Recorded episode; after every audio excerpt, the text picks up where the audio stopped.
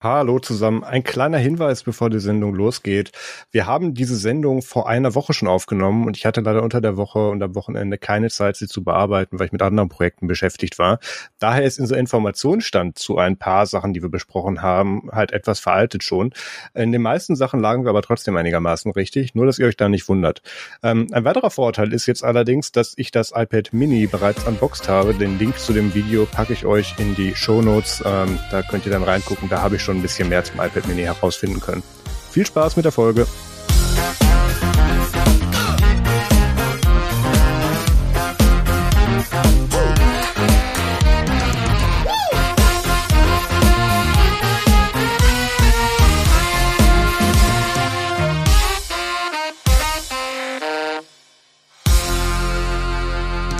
Hallo und herzlich willkommen zu Technik Technik Folge 147. Heute ist der 19. September 2021. Mein Name ist Maus Quabeck und mit dabei ist der Peter Mack. Hallo Marius, hallo zuhörende Lebensform. Ich hoffe, es geht euch gut. Äh, übrigens, das ist ein Podcast, der Marius hat es gerade nicht gesagt. Es ist zwar so klar, dass du da bist. Wir haben jetzt philosophiert, ob wir bei, seit der Namensumbenennung jetzt noch Technik Technik Podcast sagen oder einfach nur Technik Technik. Ja, ist egal. Nur okay. Technik Technik ist natürlich besser, aber beim ersten Mal dachte ich, erwähnt man es noch ich, ich finde es immer gut, ich frage noch nach und Peter so, ja, ist mir egal, aber Hauptsache er spricht es dann an in der ersten Minute. okay, komm, wir, wir tun das so, als hätten wir sowas wie ein Konzept. Was hast denn du gemacht seit der letzten Folge? Ich hatte tatsächlich mal wieder, also es gibt natürlich mehr in meinem Leben als nur sowas, aber ich hatte tatsächlich mal wieder ein bisschen Spaß äh, mit dem Pinephone. Da gibt's dann auch die Frage, ja, kann man mit dem Pinephone denn Delta Chat nutzen? Erinnert euch, Delta Chat ist dieser Messenger, ähm, mit E-Mail und so, ja, also so ein bisschen vom Konzept her, hm, weiß nicht, aber äh, ich muss jetzt sagen, nach meinen ersten Tests ähm, funktioniert schon. Und da habe ich dann eine App getestet, die heißt K-Delta Chat. Äh, sie nutzt Kirigami und Qt Frameworks und ähm, ja, ist noch nicht feature complete, ähm, aber, also zum Beispiel, man kann doch keine, keine Bilder senden oder so, Mediendateien, Anhänge senden kannst du nicht. Ähm, aber so Texten und Group Texting geht, äh, wird auch schön verschlüsselt per Autocrypt, wie das bei Delta Chat so übrig, üblich ist. Ähm, also ist benutzbar. Äh, der Hauptvorteil für mich im Vergleich zu der Standard Electron App, die es für den Desktop da gibt, äh, ist, dass diese Electron-App halt wirklich mehrere hundert Megabyte schwer ist. Und wenn du dann jetzt nur diese Rust Core Library von Delta Chat nimmst, auf der KDelta Chat aufsetzt und KDelta Chat bist du dann irgendwie so zusammengenommen, äh, paketiert äh, und installiert bei, ja, was weiß ich, 15 Megabyte. Was halt ein Unterschied ist, äh, gerade auf dem Gerät, wo du dann äh, 32 Gigabyte zur Verfügung hast, sage ich mal. Also wirklich, äh, ich habe auch Delta Chat dann ausprobiert, äh, aber na, hätte ich jetzt einen zweiten Delta Chat Account gebraucht, um mich anzumelden und da hatte ich dann doch keine Lust drauf. Einer reicht, dachte ich mir. ähm, und das hat dann irgendwie installiert 800 fucking Megabyte, äh, wenn man so vom AUA selber baut und das ist immer ein bisschen viel, sage ich mal. Ja, schön. Ja, dann äh, noch mit Vadroid gespielt. Vadroid ist quasi der Nachfolger von Nbox. Bei Nbox war mal das Problem, das brauchte einen X-Server. Äh, und ähm, ja, äh, das war dann halt immer so ein bisschen blurry, äh, auf, je nach, je nach äh, System, was man so genutzt hat. Auf Plasma Mobile sah es ordentlich aus, aber ähm, auf Fosh oder Sway oder so WL Roots Compositoren sah es nicht so gut aus. Äh, außerdem war halt bei Nbox das Problem ja hier Android 7. Und bei Vadroid ist man dann immerhin bei Android 10 und das äh, funktioniert halt mit Wayland ordentlich und ist damit dann auch ein deutliches Stück schneller. Damit habe ich jetzt mal ein bisschen angefangen zu spielen. Da kommt, wenn ich, wenn ich mich zusammenreiße und mal tatsächlich wieder meinen Arsch äh, hochkrieg, tatsächlich mal ein Video vor der nächsten Folge, die wir hier aufnehmen, zu Vadroid auf dem Pinephone, wie das dann so funktioniert und so weiter. Und dann habe ich noch versucht, eine andere App zu bauen, äh, aber das ist fehlgeschlagen und ja, sie heißt Anki Desktop und das Problem ist, die haben, hatten mal eine App, die war ziemlich simpel, das war einfach Qt und Python und du hast das äh, in, in, in ein paar Minuten gebaut quasi und mittlerweile ist da halt Rust mit drin, was halt dann je nach Hardware schon immer ein bisschen länger braucht zum, zu bauen. Dafür ist es halt weniger, wenigstens sicher. Dann ist auf jeden Fall Electron mit drin und mittlerweile brauchst du auch noch, wenn du die aktuellen Versionen so äh, 2.1.45 oder so baust, da hast du dann wirklich auch noch, brauchst du noch, also erstmal so ein Java-Build-System bauen namens Bagel? Nein, ich weiß nicht, wie es heißt. Also irgendwas mit B. Ist ja auch wurscht. Äh, also da ist es wirklich, ähm, man kann seine Projekte auch wirklich so bauen äh, oder so erweitern, dass äh, Paketierer verzweifeln. Naja, Marius, was hast du gemacht? Ich habe die letzten Wochen mich wieder mal äh, im Zuge des Reviews mit faltbaren Smartphones beschäftigt und habe da mir jetzt mal diesen ganzen anderen Kram gekauft, den Samsung da auch noch so zu anbietet ähm, und habe mir dieses Note Package äh, endlich bestellt und das kam dann auch an das, äh, ich habe es in der letzten Folge kurz erzählt, das sollte, oder ich habe es im Video, glaube ich, erzählt, das Note Package ist, ist eigentlich so ein kostenloses Add-on zum, äh, zum Galaxy äh, Z Fold 3 gewesen, wenn man das vorbestellt hat. Aber meine Vorbestellung war ja so, ja, wir tun so, als wäre sie da, aber dann kannst du sie doch nicht abholen. Ähm, ja, leider war der Freund vom Marktleiter, der wollte auch eins. Ja, so ungefähr kam mir das wirklich vor. Die hatten dann auch nur noch irgendwie eine Variante irgendwie davon da, auch nicht zwingend die, die ich haben wollte, aber wenigstens in der richtigen Farbe. Ja, und dann habe ich mir das jetzt irgendwie für, ich glaube, knapp 80 Euro dann nochmal selber bestellt und hm, äh, instant bereut. Ähm, da ist so eine Hülle dabei, so ein Lederfolio, was dir vorder, äh, den, also den, äh, den, den normalen Handyscreen im Prinzip dann abdeckt. Das kannst du dann aufklappen. Ähm, und da ist noch so eine Halterung für den S-Pen mit dabei, der auch dabei ist. Ähm, S-Pen. Die Hülle, S-Pen, S-Pen. Ähm, diese Hülle habe ich im Prinzip instant weggeschmissen. Ähm, die so äh, ist, ja, es erinnert mich so ein bisschen an das Glory Hole Cover vom ersten Ubuntu Phone. Äh, ungefähr genauso labbrig. Das ist der offizielle Codename übrigens.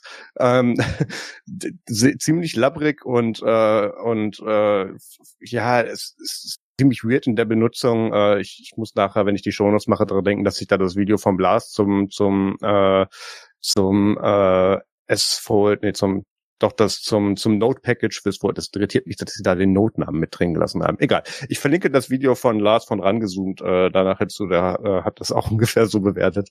Ähm, ja, also diese Hülle kann man vergessen. Ähm, diesen S-Pen, äh, der ist da ganz praktisch dabei, äh, kann man halt schön annotieren äh, auf dem Hauptbildschirm und ich glaube auch auf dem vorderen Bildschirm. Ich weiß es nicht. Ich bin leider nicht so der der Stylus-Mensch.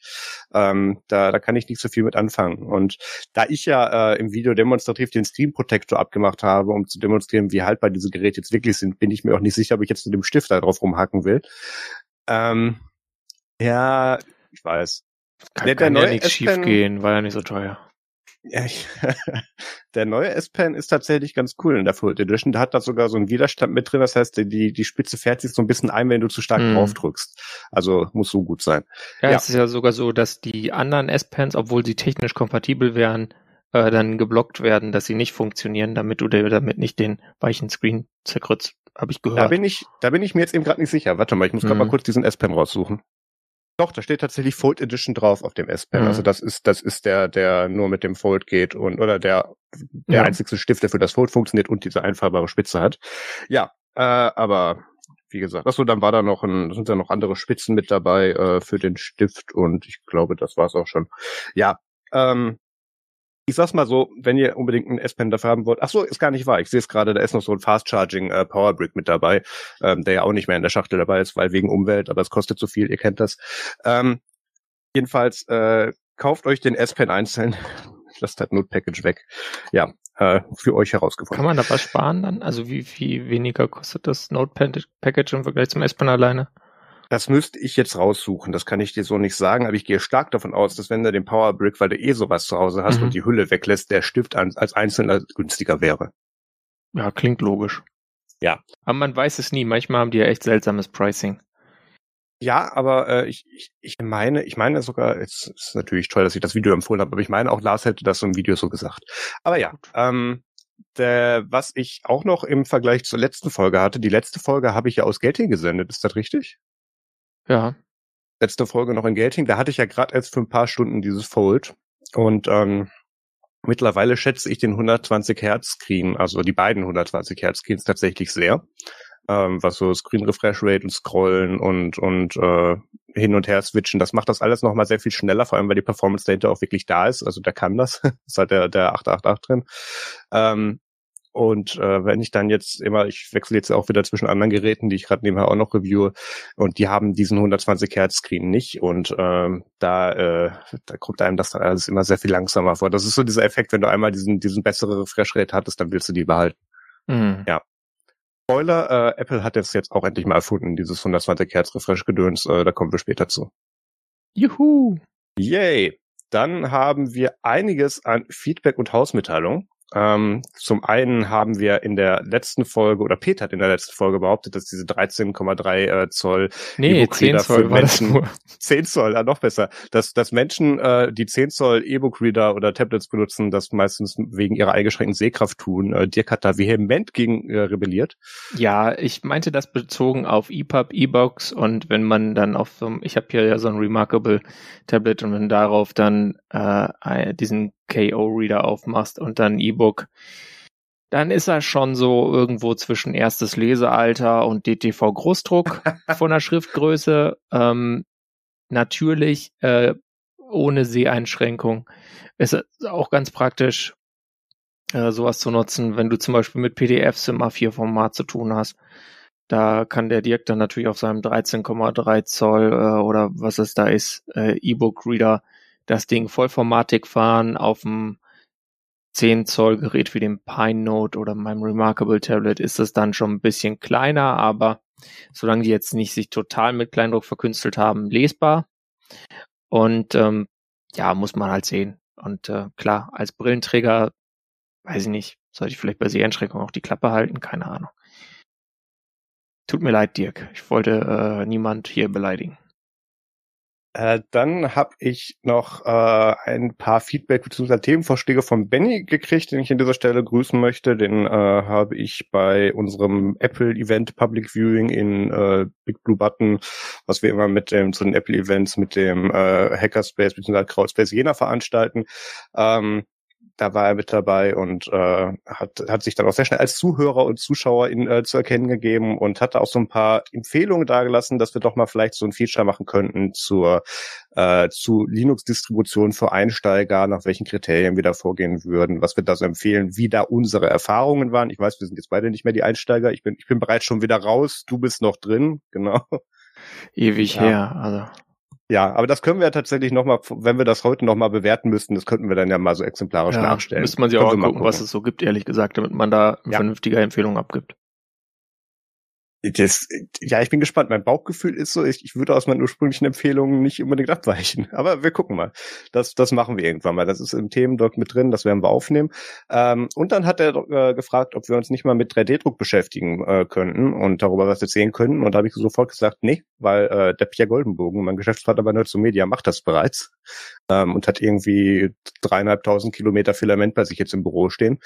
Ähm, ich bin mir ziemlich sicher, dass wir uns dazu einfach mal den Pierre schnappen können und, und er erzählt uns da mal was. Aber ja, das, das, ist auch aufgenommen. Das klingt für uns auch zeitsparender, als wenn wir das selber anfangen. Ne, das, das Tolle ist ja, ähm, ich seit, seit Pierre diesen 3D-Drucker hat, kriege ich hier so alle paar Tage irgendwelche 3D-gedruckten Sachen ins Haus gereicht. Irgendwelche Cases für Stream Deck oder jetzt hier eine Halterung für meine ICOS oder irgendwelche Organizer fürs Kallax-Regal. Ah, ähm, das ist noch in der Honeymoon-Phase. Ja, aber richtig. Noch nicht in der, das Ding, ich habe jetzt genug gemacht, es verstaubt jetzt mal. Nee, er ist sogar schon, wenn ich es richtig verstanden habe, in der Phase mit, ähm, er, er, er druckt, er irgendwie nächstes Jahr holt er sich die nächstgrößere Version des Druckers, die er da hat. Mhm. Aber da reden wir dann, da reden wir dann mit Pierre drüber, machen wir. Ähm, dann haben wir noch eine Richtigstellung zur letzten Folge. Da habe ich mich ja äh, so schön äh, aufs Hohe rausgesetzt und was von Medienkompetenz erzählt, um sie dann selber nicht zu haben im Nachhinein. Ähm, da ging es um diesen Tweet von Doro Bär äh, zu CDU, CSU digitalstes Wahlprogramm, was es gab ever. Und dann hat Penn kommentiert, haha, das war ein Gag von uns. Äh, stellt sich raus, doch, die Studie gab's schon. Ähm, aber die ist ziemlich, äh, ja, zweifelhaft aufgezogen, beziehungsweise lässt an vielen Stellen zu wünschen übrig. Und äh, auf was empfehlen wir da? Wir empfehlen da Logbuch Netzpolitik Folge 405, immer alles richtig machen, äh, wo Linus als jemand, der dann auch die Methodik, Methodiken solcher Studien kennt, mal sagt, warum ihm diese Studie nicht gefällt. Ja. Da haben die gefühlt die halbe Sendung drauf verbracht, ne? Ja, das, da haben, da haben sie sich echt. Äh, ja, also da gibt es dann in ausführlicher. ja, ist ja manchmal auch, wenn was kompliziert ist, muss es halt dann auch mal richtig erklären. Ähm, gut. Dann hatte ich noch was gesagt zum Ende, so nach dem Motto, hey, yo, und wenn wir uns das nächste Mal hören, dann war auch schon vielleicht Microsofts Event. Ja, nee, habe ich den Kalender nicht richtig gelesen. Der ist erst noch. Äh, wir nehmen jetzt hier heute am äh, 19. auf und der ist am 22. Darüber können wir dann, wenn es interessant ist, beim nächsten Mal reden. Yay. Äh, bis dahin haben wir aber schon mal einen Link reingepackt äh, von The Verge, äh, quasi der, der schon mal so ein bisschen so sagt, was da so wahrscheinlich kommt laut Gerüchten. Genau, dann äh, reden wir heute natürlich auch über äh, das Apple-Event, wie schon mal kurz angerissen. Und der André hat dazu vor ein paar Tagen auf Nerds.de einen Artikel geschrieben, iOS 15 und Co., meine Top-Features. Und da hat er diesen gesamten Software-Teil ähm, mit iOS, iPadOS und macOS nochmal eben angerissen und da seine Highlights vorgestellt. Ähm, auf den verweise ich jetzt einfach exemplarisch. Da werden wir nachher im Themenbereich auf die Software-Seite nicht ganz so tief eingehen. Zumindest der Plan. Genau. Gute letzte Worte. Ja. Da reden wir dann einfach über die Hardware. Was mir, äh, was ich noch zusätzliche Anmerkung hätte, was mein Lieblingsfeature jetzt in iOS selbst ist fürs iPhone, ist tatsächlich der neue Safari. Mhm. Der am Anfang so viel kritisiert wurde, aber ich finde dieses neue Tab-Management einfach deutlich besser. Ähm, das, da freue ich mich schon drauf, wenn ich dann das auch auf meinem äh, ja, Standard-iPhone habe und nicht nur auf dem, was immer die Kamera machen muss. Ähm, dann, wenn ihr Feedback oder Themenvorschläge habt, dann schreibt uns doch eine E-Mail an domian.techniktechnik.de oder kommentiert unter dieser Folge auf techniktechnik.de. Äh, ansonsten könnt ihr auch noch uns über den Chat erreichen, äh, über techniktechnik.de slash chat, wahlweise über Matrix und unter Telegram. Da freuen wir uns über eure Rückmeldungen. Dann, wozu kommen wir jetzt? Follow-up. Okay. Ja. Ähm, wo wir auch eine beträchtliche Zeit äh, in der vorletzten Folge, glaube ich, darüber gemacht haben, ist, war dieses äh, CSAM Child Protection Features, äh, die Apple einführen wollte. Ähm, und Apple hat dann äh, medial recht schnell gemerkt, dass das gar nicht so gut ankommt, obwohl sie dachten, sie hätten da eine gute Strategie und äh, mhm. rudern jetzt tatsächlich komplett zurück und äh, sagen, ja, wir nehmen uns da jetzt noch mal ein paar Monate Zeit und reden dann noch mal mit Experten drüber, wie wir das dann eventuell einführen können, aber das kommt jetzt dann erstmal nicht. Ähm, und zwar alles, ne? Ja, also. sowohl die iMessage, äh, äh, hier äh, ja, smarte Detection, ob mhm. da irgendwie gerade jemand exploited werden soll, oder als auch die äh, Scannung der lokalen iCloud Library ähm, für iCloud Fotos. Schauen wir mal, ob wir äh, davon nochmal was hören. Ja, ähm, ja. interessant fand ich es ja wirklich, äh, dass sie da äh, also das, das Problem war, dass, das haben sie sich aber selber zuzuschreiben, das haben wir damals auch gesagt, dass sie das einfach nicht hätten so zusammen vorstellen sollen. Ähm, und äh, dass es da halt sehr viele Missverständnisse gab im Zuge dieser gemeinsamen Vorstellung dieser beiden Features, einmal iCloud-Fotos, einmal iMessage. Und ähm, da haben sie dann jetzt ja auch wirklich von allen Seiten Kritik bekommen. Äh, die IFF hat da eben auch schön gesagt, dass dann eben dieses Gerät dann eben potenziell gegen dich arbeitet, aus welchen Gründen auch immer, dass das jetzt einfach grundlegend was am Vertrauen ändert. Ähm, da sind sie von der Argumentation noch mal ein Stück weitergegangen als wir, glaube ich, in der Folge. Ähm, ja, mhm. und, und, Apple scheint festgestellt zu haben, dass das äh, ja anscheinend relevantes Feedback ist und äh, haben das Ganze jetzt erstmal pausiert. Ich bin gespannt, ob wir davon, wie du gesagt hast, jemals nochmal was hören werden oder ob sie es einfach so einführen und uns nicht sagen. Ich glaube, sie werden schon das wenigstens in die Feature-List von dem entsprechenden iOS-Update dann aufnehmen. Mhm. Äh, das ist jetzt ganz silent einbauen, das äh, glaube ich nicht, weil das kommt dann doch raus und dann ist der ja, Skandal groß. Ja. Ja, kommen wir von Services, die verzögert sind, zu Services, die es jetzt gibt und beziehungsweise Service-Erweiterung von Services, die es schon länger gibt. Und zwar könnt ihr jetzt dann mit der Gmail-App auch angerufen werden und Leute anrufen, wenn ihr das wollt. Äh, Google hat ja dieses Google Apps Ökosystem, was für unter, auch in Unternehmen genutzt wird. Ich persönlich lebe in der Microsoft Hölle, von daher mich damit jetzt nicht so vertraut. Aber ähm, das äh, Gmail hatte ja immer dieses Feature, dass du irgendwie Leute per Google Talk früher anschreiben konntest und so weiter. Wir haben ja äh, bei in der letzten Folge kurz was empfohlen äh, zu verschiedensten Google Messaging Diensten, die es so gab. Und jetzt kann man halt aus Gmail heraus äh, Leute anrufen aus der Gmail Mobil App und aus dem Gmail Webbrowser und äh, nicht aus der Meet App, wo halt sonst die Google Calls so drin wären. Ähm, das ist halt neu. Sie machen dann noch einiges andere, äh, wie zum Beispiel wollen sie jetzt dann auch so ein Gerät anbieten, das heißt Series One Desk 27, was so eine Art Microsoft Surface Hub ist, nur halt mit Google. Ja, größeres Chromebook. Ja, so, so, so ein riesen Chromebook für einen Konferenzraum. Ja. Aber was sie bei dem Gerät direkt richtig machen, ist, du kannst da auch ganz einfach über USB-C äh, das Ding als Monitor verwenden. Das ist ja was, was Apple mit ihren iMacs nicht mehr hinkriegt. Ja. Und Google mit dem Surface Hub, glaube ich, auch nicht. Mhm. Äh, Microsoft mit dem Surface Hub, mhm. ja. ja. Ja, das ist, das ist halt, ähm, aber das machen sie wahrscheinlich auch nur eine Generation und dann hören sie damit auf, ne? Das ist zu praktisch für Businesses. Ja, das, das ja, ja. Äh, das, das Problem mit dieser, dieser Art von Hardware, ich, ich komme gleich auch nochmal zu diesem Gmail-Gedöns, ist ja, ähm, dass sich das Unternehmen dann ein paar Jahre angucken, irgendwann feststellen, weil sie das in einem Film gesehen haben, ah ja, das könnten wir eigentlich auch mal verwenden. Dann wird das mhm. angeschafft, einmal verwendet und nie wieder aktualisiert. Dementsprechend verkaufen die sich sehr langsam.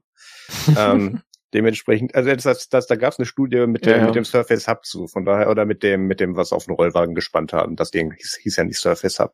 Die haben ja dann schon wirklich äh, Live Product Lifetimes von wahrscheinlich fünf bis zehn Jahren in den ja. Unternehmen. Ja. Ähm, das, das ist so ein bisschen gewesen wie mit den, mit den smarten Tafeln in der Schule, die ich dann gegen Ende meiner Schullaufbahn nochmal kurz, äh, Peter fällt vom Stuhl, äh, gegen, äh, gegen Ende meiner Schullaufbahn nochmal kurz sehen durfte. Ähm, da wurde dann dreimal mit dem Permanent-Marker draufgeschrieben und danach war das wieder eine Analogtafel. ähm, ja, verwendet wurde sie nicht. Nein, aber ähm, hier zu diesem äh, Gmail und ähm, was haben sie integriert, dieses Thread-Gedöns? Ähm, äh, ich, ich finde das ein bisschen befremdlich, wenn mich jetzt mein E-Mail-Programm, wenn ich jetzt über mein E-Mail-Programm ja. auch noch angerufen werde. Also ich habe genug andere Sachen um mich herum. Sie versuchen da jetzt off offensichtlich äh, hier so in Richtung Slack bis hin zu ähm, äh, ja Teams nachzubauen. Teams integriert ja auch immer mehr ja, aus Outlook genau. heraus. Ähm, ich ich finde die Kalenderintegration übrigens in Teams auch wesentlich benutzbarer als in Outlook selber. Aber das ist ein anderes Thema. ähm, ja. ja, ähm, Schon. Da finde ich es ein bisschen komisch, wenn mich dann jetzt demnächst auch noch mein E-Mail-Programm anruft. Ähm, es ist, nur weil wir es ja. gesagt haben, ein weiterer Versuch von, von äh, Google, einen, einen weiteren Messenger in eine andere App zu integrieren, die danach nicht gefragt hat. Ähm, also ich, ich nehme an, in drei, vier Monaten sagen wir dem Ding dann wieder Tschüss. Vielleicht, ja, oder vielleicht halt auch nicht. Vielleicht gibt's einfach Leute, die das super finden, die nicht so sind wie du oder ich, die denken, ah Gott, nicht noch was, was bimmelt. Aber naja, naja. Die Idee ist ja tatsächlich ganz nett, dass du da so ein All-in-One-Ding hast, was jetzt in Teams auch gerade immer mehr wird. Ähm, das ist so nervig ist an manchen Stellen ist, es funktioniert ja auch, aber, aber mhm. Gmail habe ich da noch nie so wirklich gesehen. Aber ja, vielleicht kommt das. Gut. Okay, dann kommen wir jetzt vom Follow-up zu den Themen. Nee, kommen wir gar nicht, weil Nein. ich immer noch diese neue Reihenfolge nicht richtig im Kopf habe. Peter, was machen wir jetzt? Wir machen jetzt Technik, Technik, Bastelspaß! Aber ja. nicht ganz so schnell, ehrlich gesagt. Tut mir leid, das war jetzt ein bisschen overexcited. Ähm, dabei ist das jetzt eigentlich ja so ein Pro Projekt für eher langweilige, Le äh, naja, langsame Sachen. Äh, und zwar E-Reader. Und zwar haben wir hier ein Projekt, das heißt Kobo Writer. Und da hat jemand eine Typewriter-App gemacht für, ein, für Kobo E-Reader. Und dann noch eine Anleitung, wie man denn das zusammenbaut, dass man so an den Kobo Reader eine Tastatur dran kriegt über USB OTG dass man das Ganze noch mit Strom versorgt und eben, dass man diese Software installiert, mit der man dann quasi, also man muss dafür das Kobo-Gerät natürlich routen und dann kann man Software installieren und dann zack, hat man äh, quasi einen anderen Launcher noch und kann dann da die Kobo Writer App launchen. Also wenn ihr einen Kobo Reader rumliegen habt, vielleicht auch gerade einen älteren, den ihr jetzt gar nicht mehr so viel nutzt, dann ähm, ist das ganz interessant und definitiv äh, mehr Spaß, äh, aber ja, ich weiß nicht, ob es jetzt mehr, mehr bessere Nutzungserfahrung ist es eher nicht, aber mehr Spaß, als sich einfach so ein Free-Write oder sowas zu kaufen, weil es diese Fertigprodukte sind, die es da gibt, äh, mit denen man auf E-Ink schreiben kann, damit man halt distraction-free seine Story schreiben kann und nicht sich die Augen kaputt macht oder das draußen im Café tun kann, wo einem sonst die Sonne mit dem Display in Zusammenhang den Akku killt und man gerade in Rewriting vorkommt und dann sagst auf einmal, ja, hier, du hast noch drei Prozent Akku, fahr mal runter, ciao. ist vielleicht ganz interessant, wenn ihr das schon immer mal wolltet. Äh, viel Spaß. Sehe dich bildlich vor mir mit dem Seidenschall im Starbucks sitzen und deinen Roman schreibend. Ja, ist sehr cool. Themen Jetzt haben wir, glaube ich, auch noch. Ja. Äh, eigentlich nur eins, aber das wird uns den Rest der Folge wahrscheinlich äh, beschäftigen, wenn ich so auf die Zeit gucke. Ähm, ja, das Apple hat wieder ein Infomercial gemacht, Leute. ja, ähm, ging los Ganz mit wie California. ging, ging ganz, ja, es war, hieß ja California Streaming. Ähm, den, den California-Teil hat sich irgendwie darauf bezogen, dass sie da am Anfang so ein weirdes Musikstück hatten. Ich fand den Soundtrack aber tatsächlich ganz gut. Das, das fand ich besser als diese Roboblobs, die sie bei der Google I.O. hatten. Ähm, Die habe ich nicht geguckt. ja, es- die haben wir damals auch äh, mit dem Kreuzberg geschaut wieder. Mhm. Ähm, ja, ja, den Track halt fand ich ganz cool. Ich habe noch nicht auf Apple Music gefunden. Ich weiß nicht, wie Indie das ist, zu Indie für Apple Music, keine Ahnung. Ähm, und der Streaming-Teil bezog sich darauf, dass sie neue Apple TV Plus äh, äh, Staffeln von Serien vorgestellt haben. Also äh, ich glaube, Ted Lasso ging wieder in die Verlängerung. Äh, es gab irgendwie zwei, drei neue Sachen, die ich schon wieder vergessen habe, weil sie so spannend waren. Und The Morning Show Staffel 2, äh, worauf ich mich sehr freue, ist auch wieder draußen.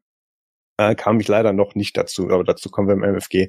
Ähm, was aber auf jeden Fall vorgestellt haben, weil es war ja das, das iPhone-Event und ich hatte irgendwie schon verdrängt, dass schon wieder ein Jahr um ist. Ja, ich dachte irgendwie nicht, dass, es, dass wir jetzt schon wieder neue iPhones kriegen, aber sie haben das iPhone 13 Mini, iPhone 13 und iPhone 13 Pro vorgestellt.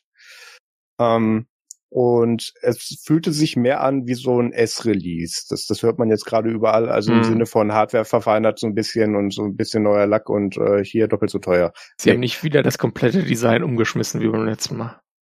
Komisch. Nee. Ähm, das, das fände ich auch okay. Ich mag ja das neue Design, dieses kantigere, das ist ja schön.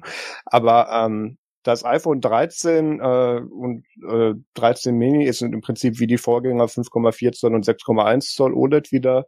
Ähm, immer noch ein 60 Hertz Screen. Ähm, und was hat sich bei denen groß verändert? Die haben im Prinzip aus der, vom 12 Pro die Wide-Angle-Kamera-Linse gele- geerbt ähm, und können Mhm. darüber jetzt schönere Fotos machen und kriegen den besseren Sensor mit, ich, was habe ich gelesen, bis zu 30 Prozent größer ist oder so oder 40. Ähm, Also bessere Lowlight-Performance. Ähm, äh, Sensor Shift ist mit drauf. Das heißt, äh, das bewegt sich nicht nur die Linse, sondern auch noch der Sensor, um Vibrationen auszugleichen für, für äh, schönere Videos.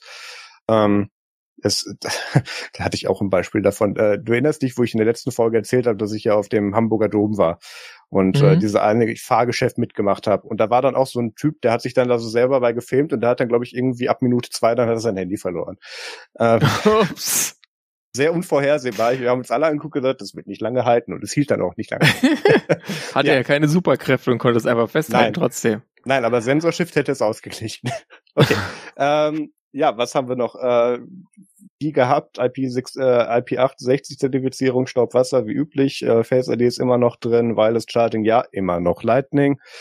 ähm, Warum? verstehe ich auch nicht. Äh, Peter, hast du die Preise zu den beiden, zum Mini und zum normalen? Ja, die Preise beim Mini, äh, das ist in Deutschland, also in den USA fängt es bei 699 US-Dollar an. Äh, darauf kommen aber dann noch, wenn du es ohne neuen Vertrag kaufst, 30 Euro äh, Carrier-Schutzgeld.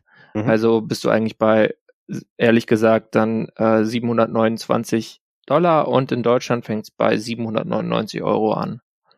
Äh, das reguläre 13 ist äh, 100 Dollar beziehungsweise 100 Euro teurer. Und dann gab es eben noch das iPhone 13 Pro und das iPhone 13 Pro Max. Was, Ähm. was übrigens noch wichtig ist Ja. äh, bei diesen neuen Geräten, also da ist natürlich wieder der nächste Chip drin äh, und der, den haben sie gar nicht so groß beworben, aber was er hat, ist, äh, sie bieten jetzt eine bessere Akkulaufzeit an. Also beim Mini sollen es anderthalb Stunden mehr sein und bei den anderen zweieinhalb Stunden. Äh, was, glaube ich, ganz wünschenswert ist, gerade für die Leute, die das Mini haben wollen, weil dann haben sie vielleicht erst ab nachmittags Battery-Angst. Ja, da, beim, beim Mini war es tatsächlich nötig. Und so wie ich es gesehen habe, wurden die Geräte auch alle tatsächlich ein bisschen dicker. Also sie haben auch eine Ja. dickere oder größere äh, Batterie reingemacht. Normalerweise ist immer so, ja, wir haben die Batterie jetzt noch kleiner gemacht, dafür wurde die Software besser und ihr habt die gleiche Akkulaufzeit wie davor. Das Mhm. haben sie, ich glaube, wir haben endlich die Grenze dieses Wahnsinns erreicht und kriegen jetzt wieder größere Batterien. Ja, irgendwann bist halt durchoptimiert, ne? Ja. Da ist dann halt. Ähm, das 13 Pro und das 13 Pro Max sind tatsächlich die interessanteren Geräte, was die Neuerungen betrifft, weil die beiden jetzt auch ein, wie mein Galaxy Fold, äh, Z Fold 3, ich kriege immer noch Kommentare, weil ich die Namen manchmal falsch sage, ähm, weil die jetzt auch einen 120 Hertz Screen haben. Ähm, uh. Apple hat endlich den High Refresh Rate Screen erfunden. Und ähm, da haben sie sich aber, wie, wie bei sowas üblich, äh, machen sie das mit einer adaptiven Screen Refresh Rate. Also das Ding ist nicht immer auf 120 Hertz, sondern wenn da, das kann bis auf 10 Hertz runtergehen, also 10 Aktualisierungen pro Sekunde. Ähm, wundert mich, dass sie es nicht wie bei der Apple Watch gemacht haben, mit nur eine Sekunde. Äh, also mit einem Hertz, dass es sich einmal pro Sekunde aktualisiert, wenn das Ding im, im Low Always On Mode da ist. Aber. Das muss ja auch der Screen mitmachen. Ja, also das ist genau, das wird das mit Panels zu tun haben. Andere Panel-Technologie sein. Genau. Die dann noch nicht so weit sind. Aber ja klar, das spart natürlich auch dann Akku. Ja, definitiv. Ähm, äh, obwohl ich ehrlich gesagt, ich habe das, ich habe da so mal AB-Test mit meinem, mit meinem Z Fold 3 gemacht, so mit äh, 120 Hertz an und aus. Äh, konnte da noch keine nennenswerten Unterschiede bei feststellen, aber das ist wahrscheinlich, weil da so viel Akku drin ist, noch so optimiert, dass mir das so in dem Test nicht auffallen würde. Ähm, weil da ist ja wirklich in beiden Hälften der Akku. Hm. Ähm, ja, äh, auch da wurde die Kamera noch mal besser. Es gibt jetzt dann diesen äh, Cinematic Mode, ähm, der im Prinzip mit allen Linsen und allen Fokuseinstellungen einfach mal mitrecordet und du kannst später dann so in dem Apple Pro RAW Format dann äh, oder in dem Videoformat davon dann eben so einstellen, wo hättest du jetzt gerne den Fokus und kannst das dann eben nachziehen. Ähm, mhm. Das macht das Gerät tatsächlich recht interessant für alle, die damit irgendwie professionell filmen oder das so als Ersatzwerkzeug dafür haben wollen. Sofern ähm, 1080p 30 Frames reicht. Ja, das ist richtig, weil das Ganze wird, dazu wäre ich jetzt gekommen, dadurch, dass du das Ganze mal drei nimmst, wenn du mit allen Linsen das machst, oder effektiv zwei und mit einem machst du den Fokus, ja. ähm, wird das sehr schnell sehr groß, wenn du das ein paar Minuten mitfilmst. Und oh, es, es gibt da so Statistiken in der kleinsten Variante, kriegst du das Ding dann, würdest du es in 4K dann in einer halben Stunde vollkriegen oder so, das will keiner. Deswegen ist das auf 1080 begrenzt, ähm, könnte auch mit dem, ich glaube nicht, dass es mit dem Sensor zu tun hat, das ist da reine Speicheroptimierung. Ja. Ähm, da gibt's jetzt auch noch diesen äh, wie, wie hieß der Fotomode davon? Äh, den die ah. sich da ah. jetzt noch eingetreten hatten. Äh, warte mal, hier. Äh, nee, nicht Portrait Mode, äh, Cinematic Mode hatten wir. Äh, sie haben im Prinzip das gleiche auch nochmal mit, mit, äh, mit, mit den Fotos, also den Stillaufnahmen gemacht. Mhm. Ähm, wo du jetzt dann bei der Aufnahme dann so zwischen verschiedenen Belichtungseinstellungen und so Farbmodus dann wechseln kannst, damit das alles konsistent aussieht. Das hat für mich so ein bisschen so einen Instagram-Filter-Effekt. Ich weiß noch nicht, ob ich davon so begeistert bin, weil eigentlich hätte ich das Foto gerne in RAW und ich mache es mir dann später so, wie ich das gerne hätte und nicht davor und dann habe ich nur das. Aber ja. ja Obwohl ich, ich nicht weiß, ob, ob da nicht vielleicht sogar die RAW-Version ähm, das Original hat. Das kann ich gar, gar nicht sagen. Äh, Photographic Profiles heißt es. Das habe ich hm. gerade. So. Ja, ähm, genau, das ist, damit kann man sich quasi dann den Look einstellen. Also es gab ja in den letzten Jahren immer diese Debatten um ja den Apple-Look, den Samsung-Look, den Pixel-Look und so weiter. Und damit kannst du das dann quasi mal konfigurieren. Und dann hast du deinen Look, den du willst und bam. Naja, das, das, das so unser Mode ist, ja, das, das, der, der Vergleich ist äh, hinkt ein ganz kleines ja. bisschen, weil der, weil das eins ist, äh, wie sich dieser Sony-Sensor, den sie da immer runtersetzen, von der Farbwiedergabe unterscheidet. Apple kalibriert ja ihre Linsen so, dass die dann aber auch alle farbgerecht sind an der Stelle. Mhm. Samsung hat das in den letzten Generationen nicht wirklich gemacht. Da konntest du dann wirklich sehen, du konntest da zwar dynamisch rauszoomen und du konntest dann aber sehen, wenn die andere Linse übernommen hat, wenn sich die Farben geändert haben. Katastrophe. Mhm. Äh, und dann gibt's auch noch den Samsung-Look, der heißt, wir über, wir über äh, ziehen einfach mal alle Farben und machen ein bisschen Weichzeichner drüber und das nennen wir dann Foto. Ja, das, ja, naja. Ansonsten mag ich die, die Wide Angle Lens von den, von den äh, Fold-Geräten tatsächlich sehr bei Samsung. Naja.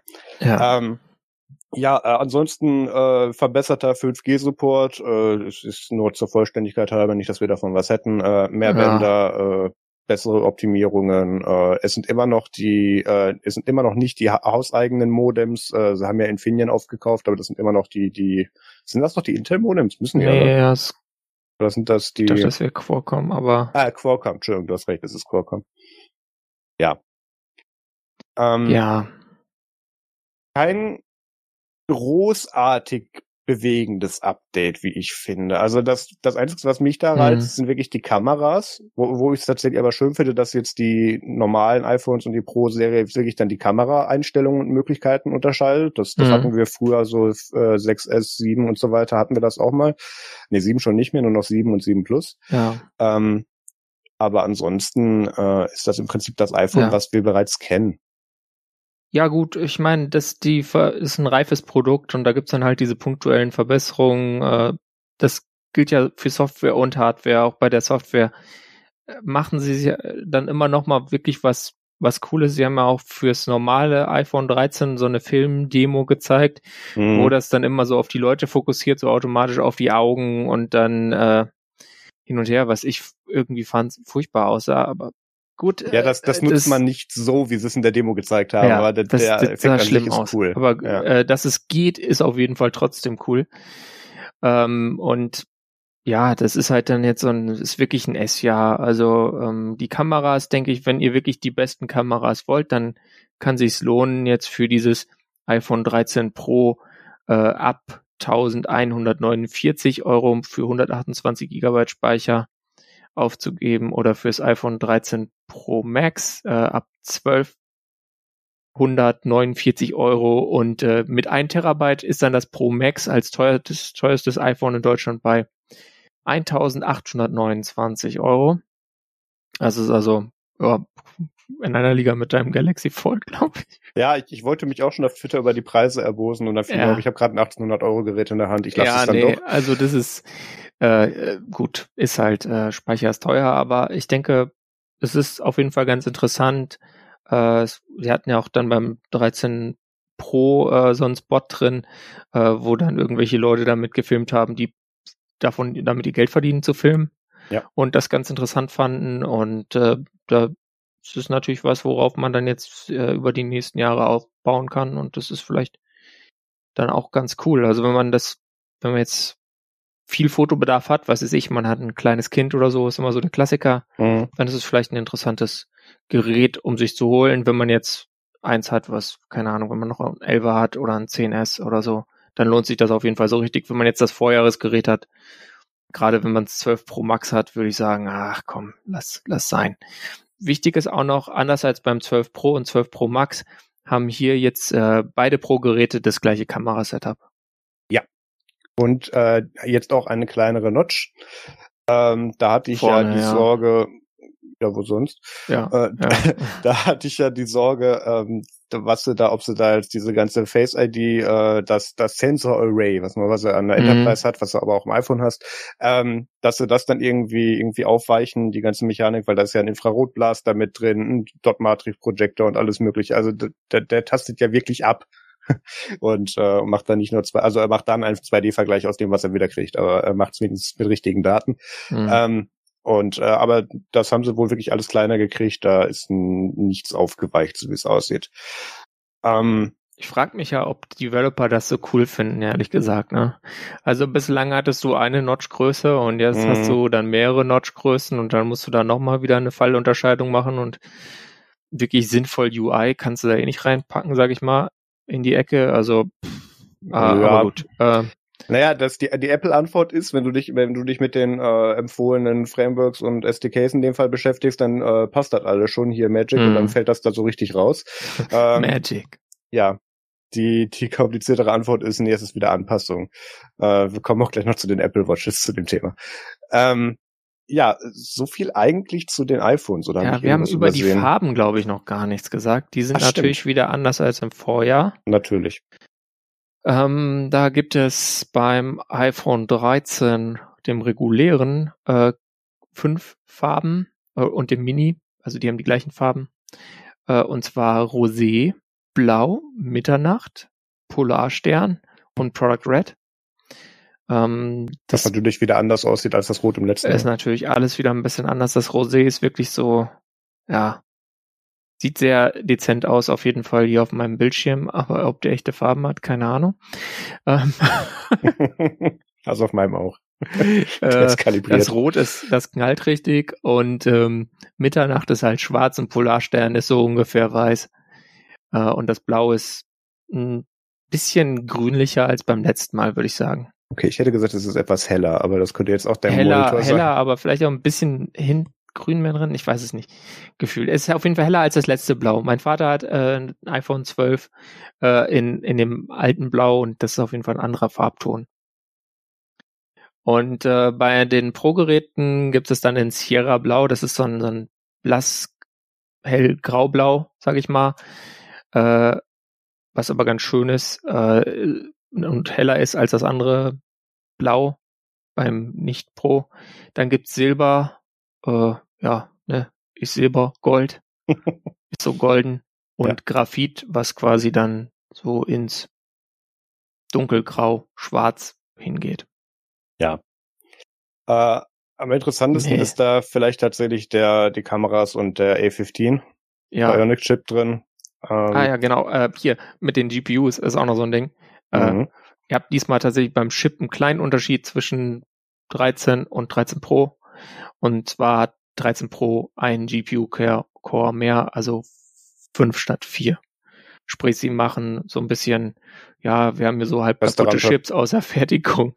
Lass uns mal den Yield hochfahren, indem wir die äh, den kleinen äh, normalen iPhone, sage ich mal, einen GPU-Core weniger geben. Ich glaube, in der Praxis werdet ihr das nicht merken, selbst wenn ihr Hardcore-Gaming darauf betreibt. Nee. Ich knapp auch, obwohl ja doch, wenn dann auf den Geräten, aber ja. Ja, aber ja. nicht wirklich. Also kann man, das sollte jetzt nicht die Unterscheidung sein. Die Unterscheidung sind nee. die Kameras. Ja. Dann lass uns zu den iPads kommen. Ja. Ähm, Fangen wir mit dem langweiligen iPad an, oder? Ja, können wir machen. Äh, es gibt wieder eine neue Auflage vom äh, iPad ohne Zusätze. Mhm. Ähm, äh, Neuauflage ist, finde ich, fast ein bisschen viel, ein bisschen viel gesagt. Ähm, es ist immer noch das alte Design. Es ist ja, das letzte iPad in der Serie, was noch dieses alte Design hat. Mhm. Und auch das letzte, was noch mit äh, Lightning übrigens daherkommt. Ja. Ähm, was damit äh, unmittelbar zusammenhängt. Und auch noch mit regulärem Touch-ID-Button. Ja, ja. Wie ihr ihn seit dem ersten iPad Air genauso kennt. Ja, also da war ich wirklich sehr enttäuscht, dass sie das rausgebracht haben. Gibt es zu diesem iPad irgendetwas Interessantes zu sagen? Mm, ähm, sie haben jetzt auch diesen, diesen Farbkram, den sie machen, da eingebaut. Äh, äh, True Tone. Ja, ja, genau.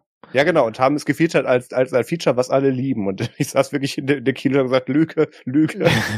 ja, bloß weil das. du es nicht liebst. Nee, viele mögen es nicht.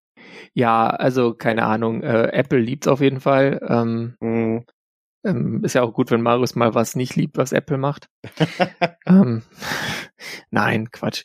Äh, ich am Ende des Monats was für abgezogen. Ja, ich glaube auch. Da, da habe ich dir jetzt echt Geld gekostet. Äh, nee, ähm, und was haben wir da noch? Äh, es ist halt jetzt ein A13 drin. Das ist ja. der Chip, der mit dem iPhone 11 vor zwei Jahren eingeführt ja. wurde.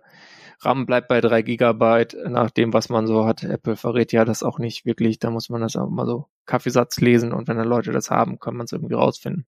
Ja. Wie viel RAM die haben, aber ähm, ja, es hat halt weiterhin den alten Apple Pencil und so weiter. Preis in Deutschland bei 379 Euro, Maximalpreis dann äh, als 256 Gigabyte und Cellular bei 689 Euro. Da, ja. frage ich mich ja echt, wer, da, wer das Ding ausmaxt und nicht zur nächsthöheren in der Serie greift. Aber ja, ja, das ist das ist tatsächlich eine berechtigte Frage. Vor allem die Apple-Webseite ist halt auch so gut. Die sagt einem jetzt bei Cellular bei dem Ding. Also ich konnte es jedenfalls nicht finden. Ich habe auch nur drei Minuten drauf verwendet.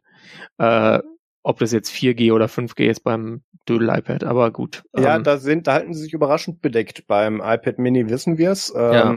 Noch ganz kurz zum, zum äh, hier iPad 9. Generation.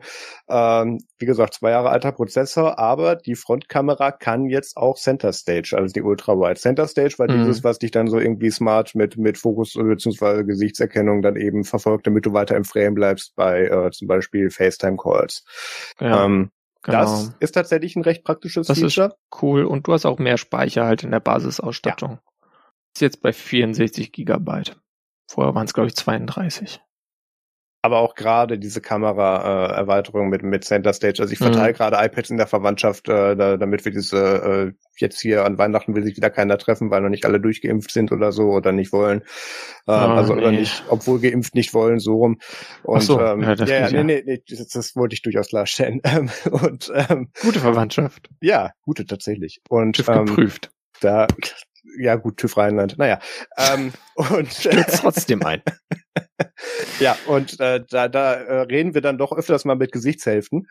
Und äh, daher fände ich dieses Center Stage Feature noch ganz praktisch. ja. Ich glaube, das Thema hatten wir irgendwann schon mal. Das hatten wir schon mal, ich glaube es auch. Diesen, diesen Videokonferenzen mit nicht Videokonferenz erprobten. Ja. Oh, ich An sehe dein Nasenloch, cool. Ja, genau. Das da auch. Ja. Ähm, ansonsten äh, finde ich diesen iPad-Refresh absolut unnötig, weil der wirklich der letzte im alten Design ist. Er ist nicht nennenswert besser äh, oder oder hochwertiger als das, was du eben mit dem Gerät in dieser in dieser Einsteigerserie machst.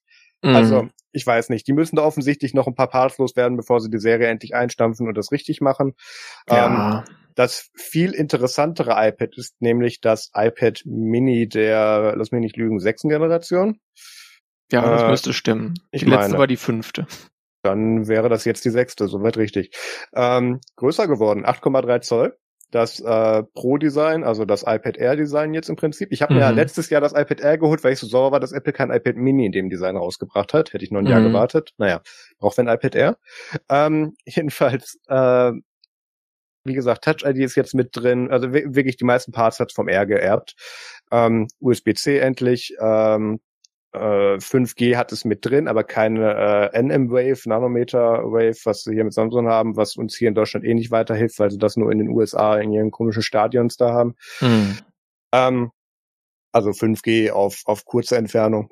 Und ähm, auch Center Stage und vor allem haben sie beim iPad Air es jetzt geschafft, die Kamera mal dahin zu packen im Landscape-Mode, wo man die auch vermuten würde. Nicht irgendwie beim Mini. in der, beim Mini, warte mal. Du hast eher gesagt.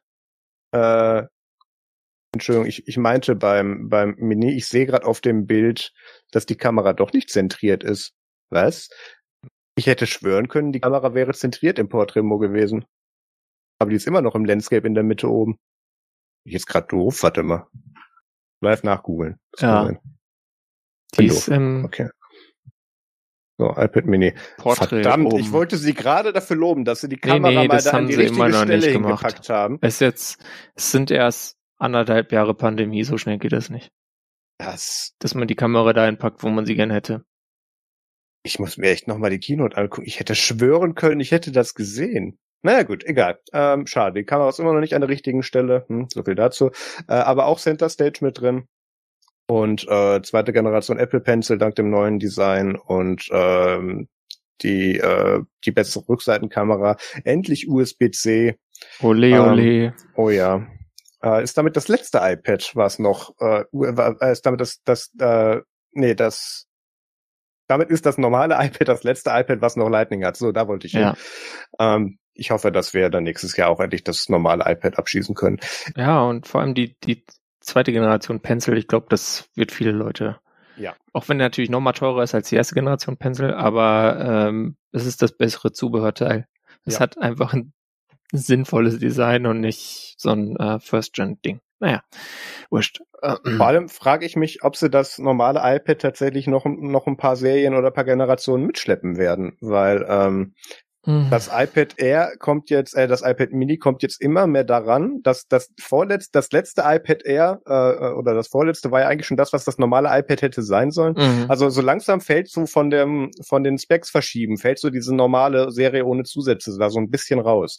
Da mhm. bin ich gespannt, was sie machen werden. Äh, Preise, Peter. Preise beim iPad Mini äh, fängt ab in, an in Deutschland bei, mit 64 Gigabyte für 549 Euro. USA sind es 499 US-Dollar.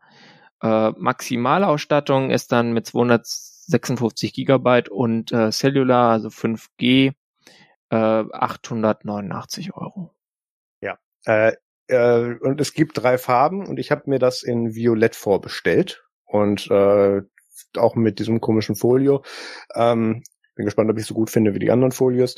Ähm, ich werde dazu dann auch ein Video machen. Also es wird nächste Woche Freitag, wenn das dann rauskommt, am, 25, nee, am 24. wird es dann da auch ein Unboxing zu geben.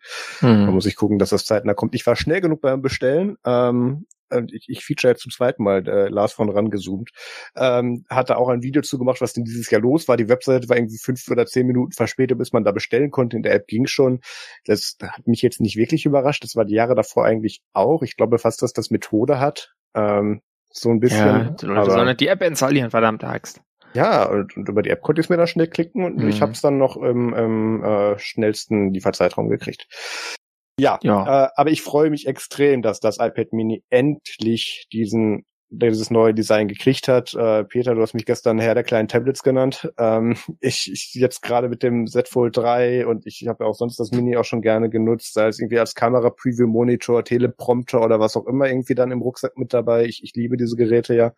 Ähm, Und ähm, das iPad Air ist mir tatsächlich mit dem Magic Keyboard äh, zu dick. Das passt nicht mit dem Laptop, der auch noch eine schwer, Lederhülle ne? hat. In ja gut, ich, habe zwei Wegen des DSL, Keyboards. ich, ja, das, das schon, aber ich habe in meinem Rucksack zwei DSLRs und Ja, gut, drei bis kommt nicht fünf Linsen. okay. Da kommt es tatsächlich nicht drauf an. Wenn dann der Laptop mit Ledercover und so weiter da auch noch drin ist, aber es fällt vom Fach her sehr eng. Mhm. Ich habe die Hoffnung, dass das Mini da besser reinpasst. Vor allem, es gibt sich von der Größe jetzt nicht mehr so viel. Den, den Trade-off mache ich gerne.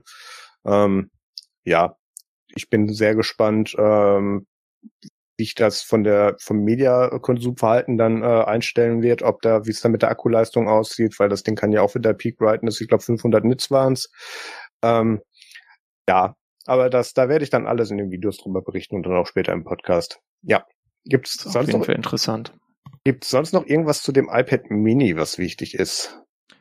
Äh, sagst, dass es ein Jahr zu spät kam. Ja, also es wurde mittlerweile herausgefunden, dass Ah. dieser A15 da drin Ja. ein bisschen langsamer getaktet ist als im iPhone. Also ist- 2,9 Gigahertz statt 3,2. Aber äh, ja, who cares? Das ist gesichert? Ich habe das noch auf Rumor gelesen. Ja, es ist, also die Geekbench Scores sagen das wohl. Okay, aber wenn wir nach denen gehen, können wir auch sagen, dass das Ja. iPad Air 4 Gramm gekriegt hat, anstatt die drei, die es normalerweise nur gibt. Äh, das iPad Mini, Entschuldigung. Hm, Ja, also da, gut, aber das, das Genau. finden wir dann muss raus. man sehen. Also das ist, das halt- ist halt noch so ein bisschen ungeprüfte Info, sieht man dann.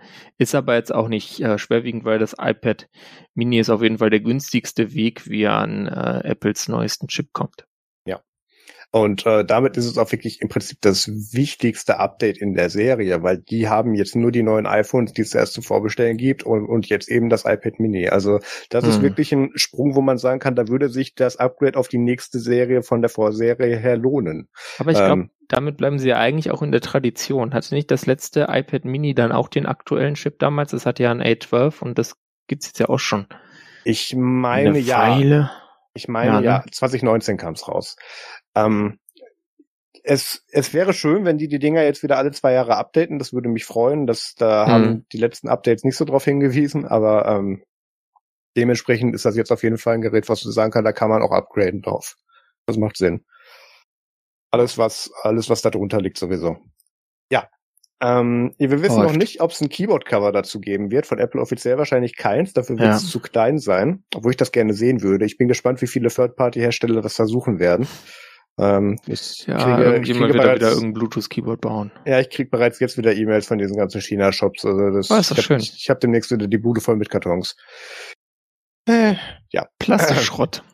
Das Ja, große Keyboard-Review. Das, das ist ja das Schöne. Jetzt, da ich ja das Zeugs nicht mehr ungeöffnet weg äh, wieder zurück zur Post bringe, äh, könnte ich auch Plastezoom wieder beleben. Die Kategorie. Vielleicht mache ich das aber dann so als Videoserie, habe ich weniger Aufwand mit. Müssen wir mal schauen.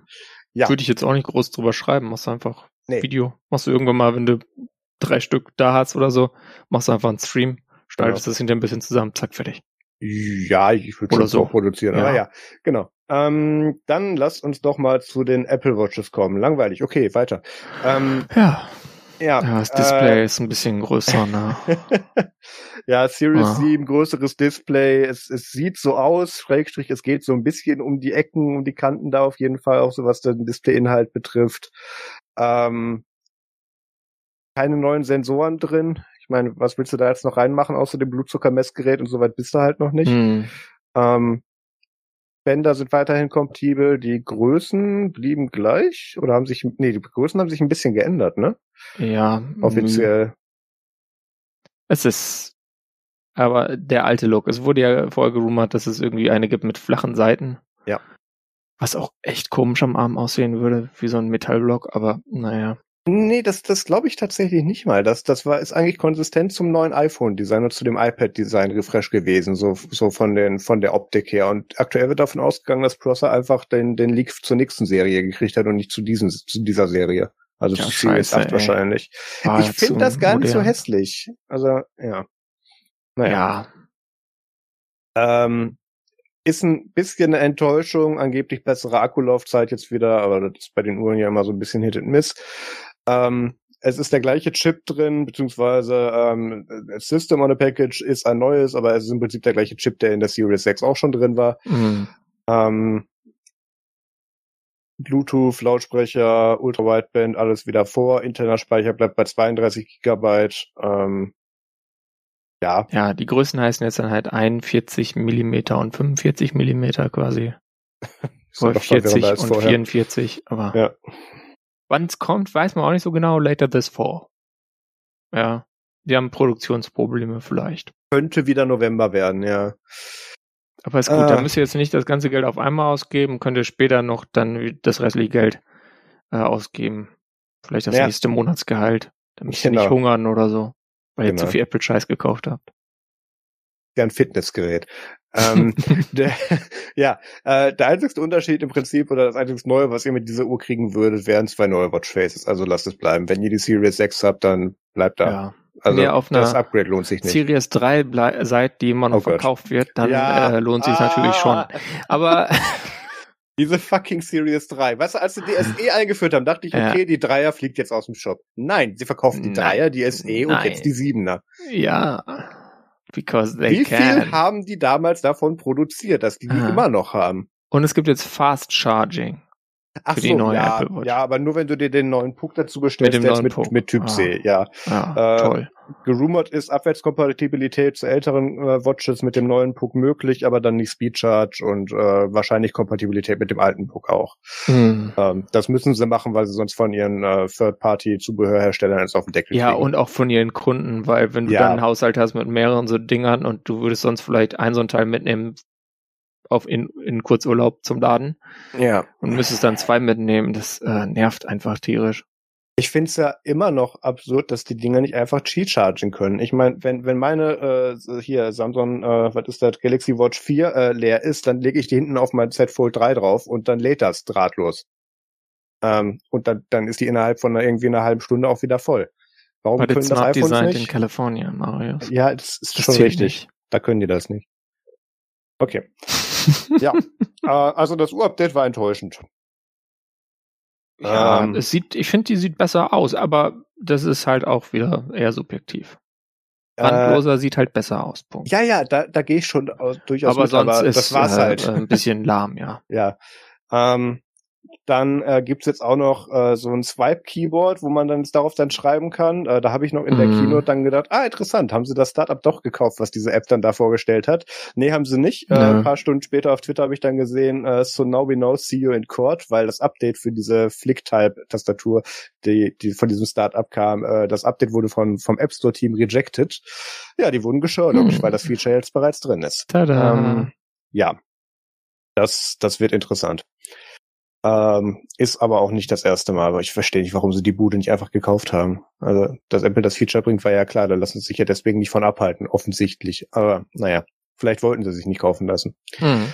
Was aber dumm ist, weil wer will die sonst kaufen? Naja, egal. Bin gespannt, was da rauskommt. Die Court Documents werden ja wahrscheinlich äh, im Opening dann auch wieder veröffentlicht. Da kommen wir dann dran. Da berichten wir dann nochmal. Genau. Äh, so, dann haben wir jetzt hier eigentlich nur noch so ein paar Randbemerkungen an Sachen, die wir jetzt auch mitgekriegt ja. haben. Ja, es, es gibt noch dieses The Future of App Store Thema.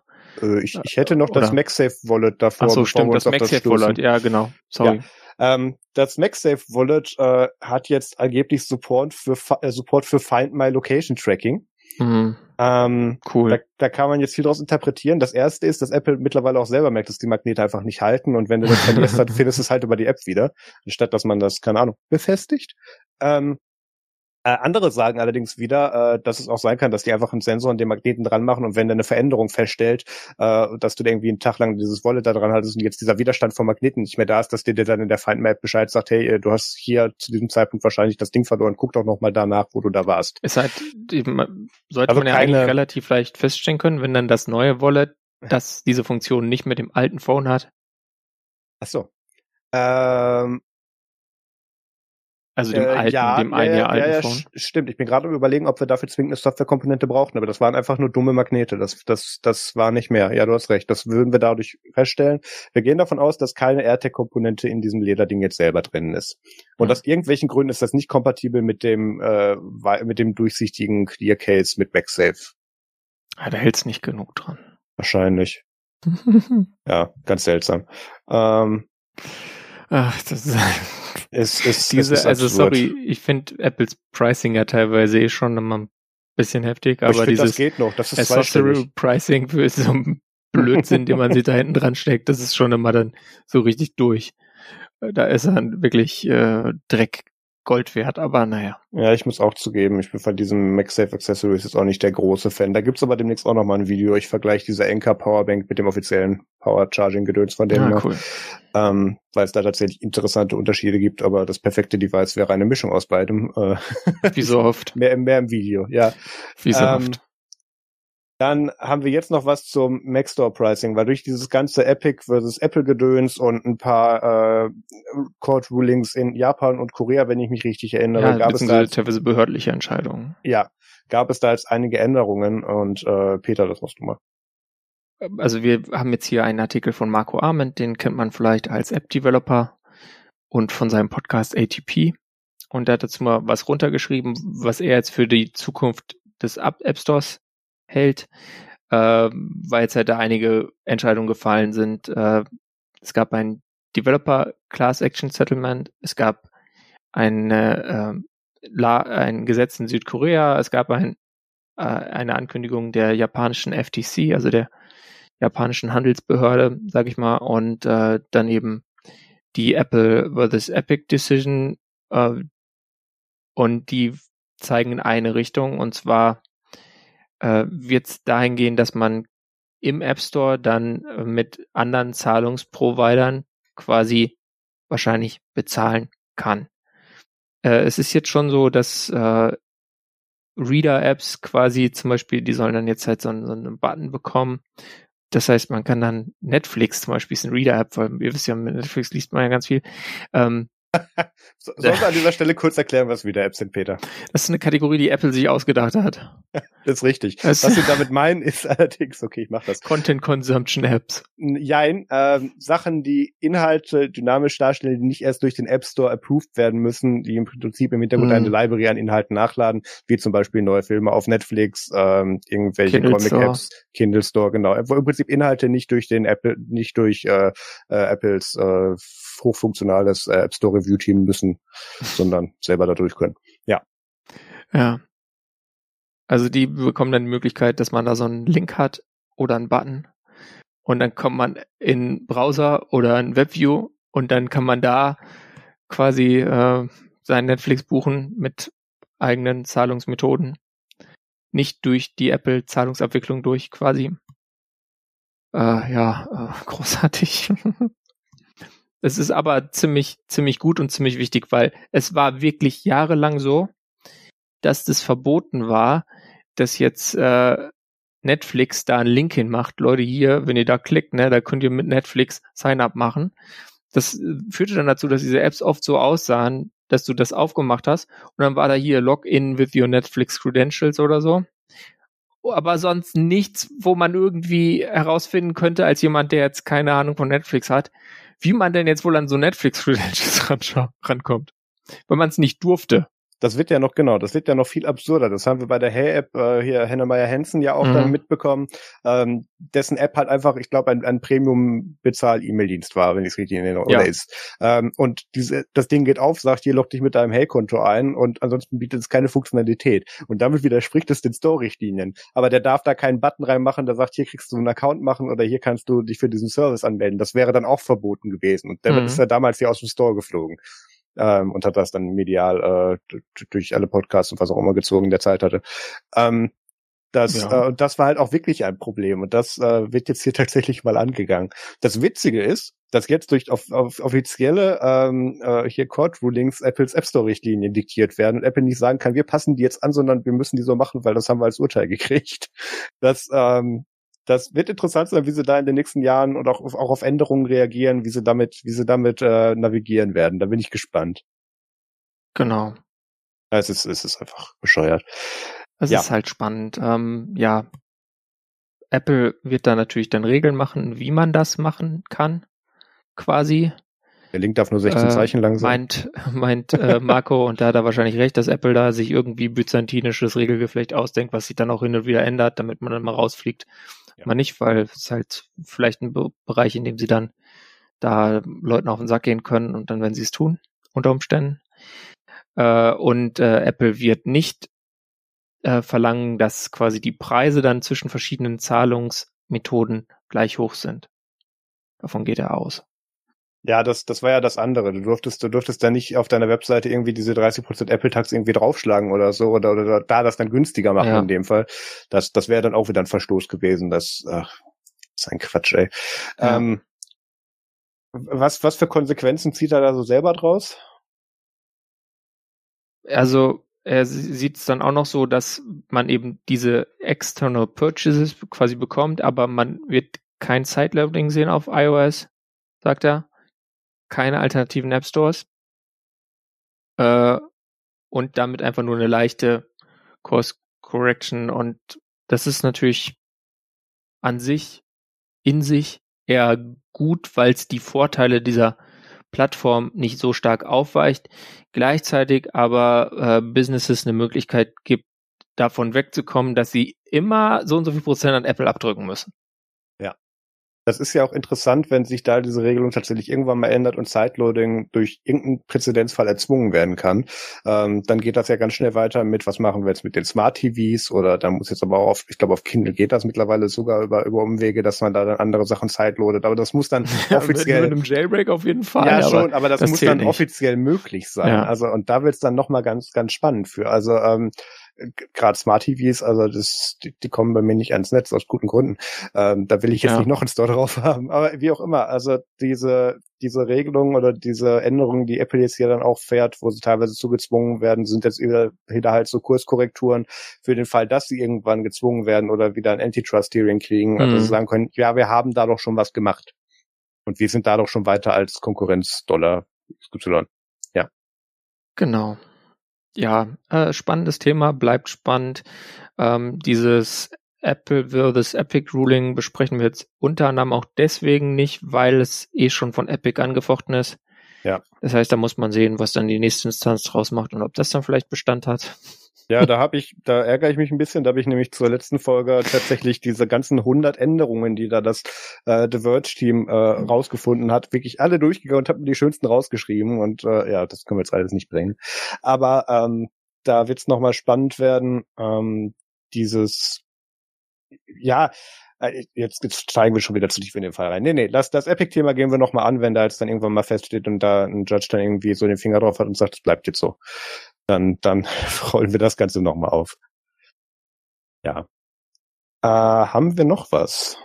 Wir haben keine Themen mehr, aber wir könnten jetzt zum WTF der Woche.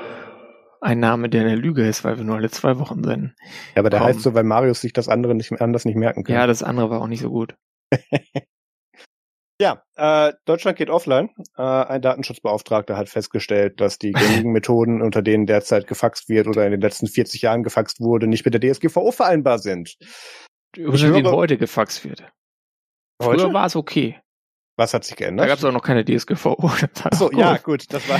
ähm, nee, aber es war ja war quasi Punkt zu Punkt leitungsvermitteltes Ding und mittlerweile ist es halt alles immer mehr IP und teilweise virtuelles Fax und dann wird das über E-Mail irgendwo hingeschickt und damit ist es dann ja auch nur vernünftig, wenn man sagt, hier, da müssen wir eigentlich die gleichen äh, Kriterien anlegen wie bei E-Mail äh, und wenn E-Mail dann im Rechtsverkehr nicht wirklich zulässig ist und kein sicheres äh, Kommunikationsmittel ist, dann ähm, kann das das Fax natürlich dann im Analogschluss auch nicht sein, ähm, was soweit ganz logisch ist.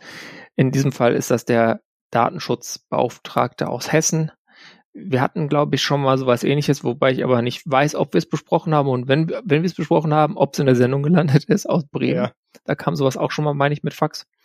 Aber äh, ja, also Fax ist halt jetzt auch schwierig. Das heißt, äh, wenn ihr jetzt rechtssicher Sachen verschicken wollt, müsst ihr die Post nehmen. Nee, äh, Dauert ah. halt ein paar Tage. Aber äh, ist ja, ist ja dann sicher.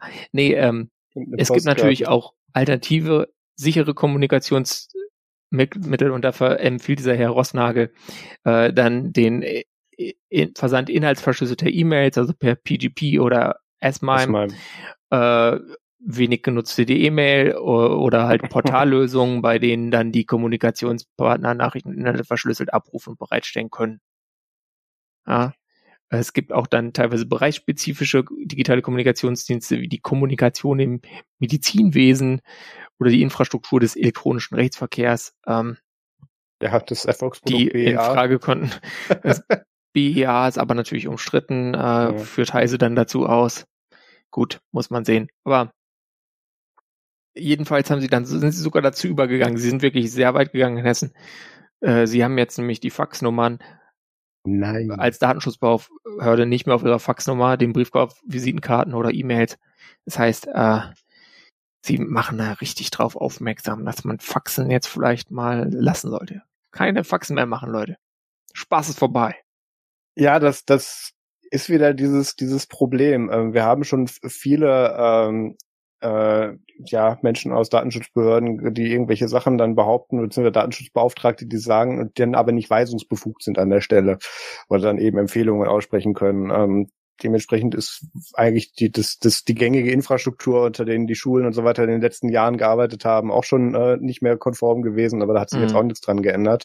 Ja, gut. Ähm, ich sehe Fax deswegen leider noch nicht sterben. Nee, das, das, das wird erst sterben, wenn es ein paar Mal vor Gericht gelandet ist, wegen verfaxter personenbezogener Daten, äh, Betroffene dann irgendwie tatsächlich geschädigt werden und dann prozessieren und dann die äh, betroffenen Organisationen eine hohe DSGVO-Strafe kassieren. Mhm. Aber sowas kann natürlich dauern. Oder halt, äh, wenn man dann doch mal die Gesetzgebung eben anpasst, äh, so dass das Fax dann nicht mehr in den zulässigen Bereich fällt. Ja. Ähm, ja, es ist äh, insgesamt äh, natürlich auch tatsächlich schwierig, Sachen sicher zu verschlüsselt verschicken, zu verschicken, dass es dann auch noch bedienbar ist. Aber naja, kommt Zeit, kommt Rat. Äh, ich stelle mir das gerade vor mit den, mit den Direktverbindungen. Haben die das da damals als End-zu-End verschlüsselt verkauft? Oder wie ist das zu interpretieren? Nö, aber da konnte ja nur die, die Deutsche Post quasi dann drauf zugreifen und die sind ja vertrauenswürdig oder Ach so. so. ja, nee, ja nur Beamte.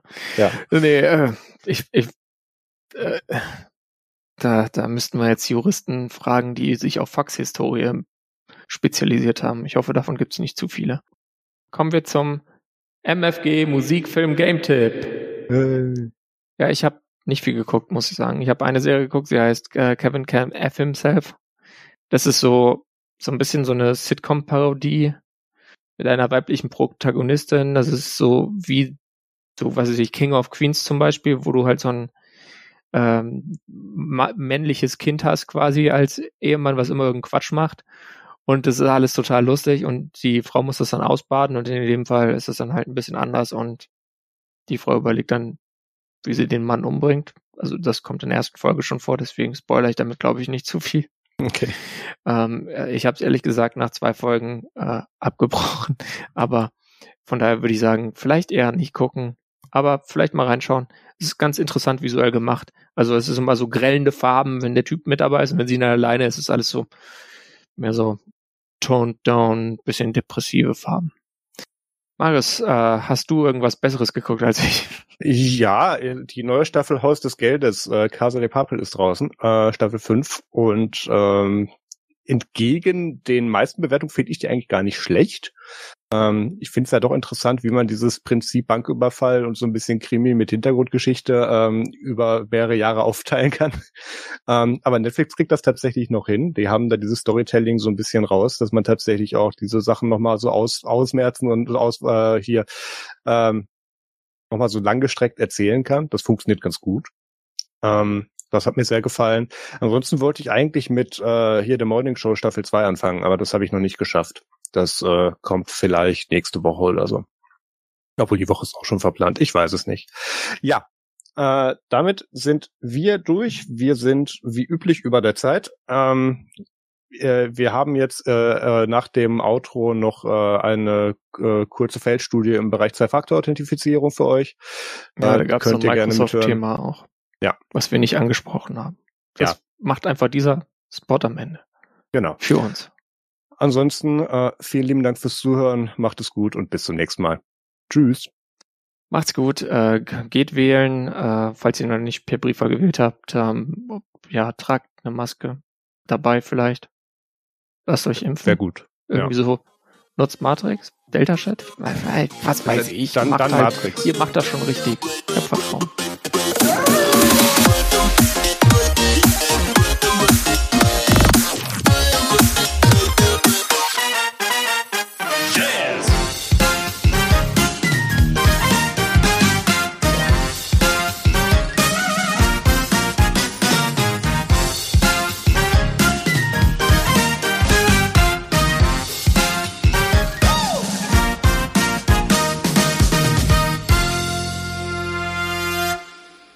Microsoft will no longer require users to enter a password to access their accounts. So instead, you're going to have to uh, use either an app or a verification code or facial recognition. Like new technology. I'll show you how this thing works. Uh, it's very simple. All right, so I'm going to go on to the uh, Microsoft homepage. uh Sorry. Uh, click login. Oh, I get this notification. A verification code has been sent to your email. Great. So let me go to my Gmail and log in. Go to the Password here. And it says check the Google Authenticator app for verification code. Oh, that's right, I have the two step verification on. Yeah. So let me get to the app and get that. It's so easy. All right, there you go. It's just this, this app says. Uh, uh, in order to proceed, please identify which of these images contain traffic lights. That's easy. I mean, I'm not a robot, so uh, great. Now I have the verification code, and I can go back to Gmail, which says uh, a new device just signed into your Google account. Please answer a security question to proceed. Well, that makes sense. It's a new phone, so I didn't even think about that. Let me see what the security question is. Who is your favorite member of the Roots? Uh, let's see. Let's see if there's a different uh, question there. But well, you set that as your question. That means you must have an answer. Yeah. Uh, wait. Who who is your favorite? I, I bet it's Mark. No, no, I, I, I didn't set that up. It must be a, the default question. I, I don't have a favorite. Uh, let me just ask you for a new question. What is your tallest middle school teacher's middle name? How, what, how the hell am I supposed to know that? Let me ask for a third question here. You have run out of questions. Verification code has been sent to your emergency contact. Oh, hey, I got your verification code. Ah, I knew it. I All right, fine, fine, fine, fine, fine, fine. Mark is my favorite. What, what's, what's, the, what's the code, Mark? One second. Uh, I, I have to log in and see it. It's in my account to see it. It says, uh, in order to proceed, please answer the riddle. If you want to use me, I must be broken. You must abuse me before I can open. What am I?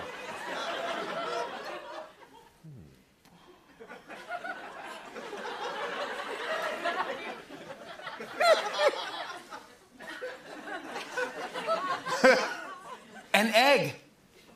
That's it. Good one, Bessie. Thanks, Bessie. The code is 146589. Great. Now uh, I'm in my Gmail. All I have to do is find my verification code for Microsoft, and we're good to go. Here it is. It says, Your verification code has expired. Please check it. I'll do it later. Either way, technology is awesome. Great. I'm so excited.